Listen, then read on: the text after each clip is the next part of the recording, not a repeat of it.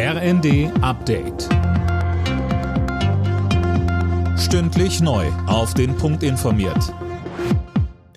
Ich bin Dirk Jostes. Guten Morgen.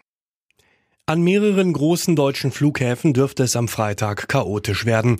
Die Gewerkschaft Verdi ruft im Tarifstreit im öffentlichen Dienst unter anderem das Bodenpersonal zu ganztägigen Streiks auf.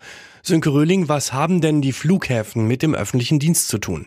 Na, die Beschäftigten werden häufig nach den Tarifverträgen der Kommunen bezahlt. Deshalb diese gemeinsame Arbeitskampfaktion und deshalb auch dieselben Forderungen. 10,5 Prozent, mindestens aber 500 Euro mehr. Laut Verdi gibt es beim Bodenpersonal nach wie vor einen katastrophalen Arbeitskräftemangel und ohne attraktive Lohnerhöhung drohe der nächste Chaos-Sommer.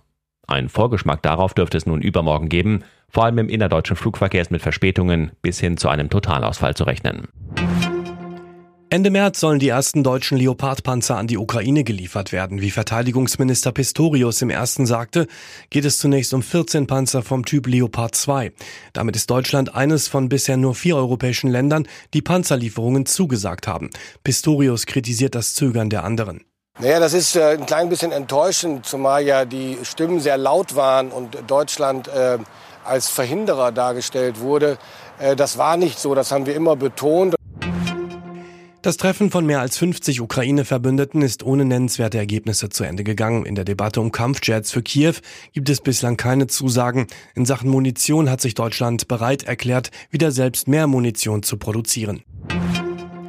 Bauen und Wohnen bleiben in Deutschland auf absehbare Zeit teuer. Das ist die Einschätzung eines Expertengremiums der Bundesregierung. Das Problem, trotz Wohnraummangel wird nicht genug neu gebaut. Hohe Materialpreise und steigende Zinsen verschrecken potenzielle Bauherren, private wie kommerzielle. Der FC Bayern ist mit einem Sieg ins Achtelfinale der Fußball Champions League gestartet. Bei Paris Saint-Germain gewannen die Münchner das Hinspiel mit 1 zu 0. Das Rückspiel steigt in drei Wochen. Heute Abend empfängt Dortmund den FC Chelsea. Alle Nachrichten auf rnd.de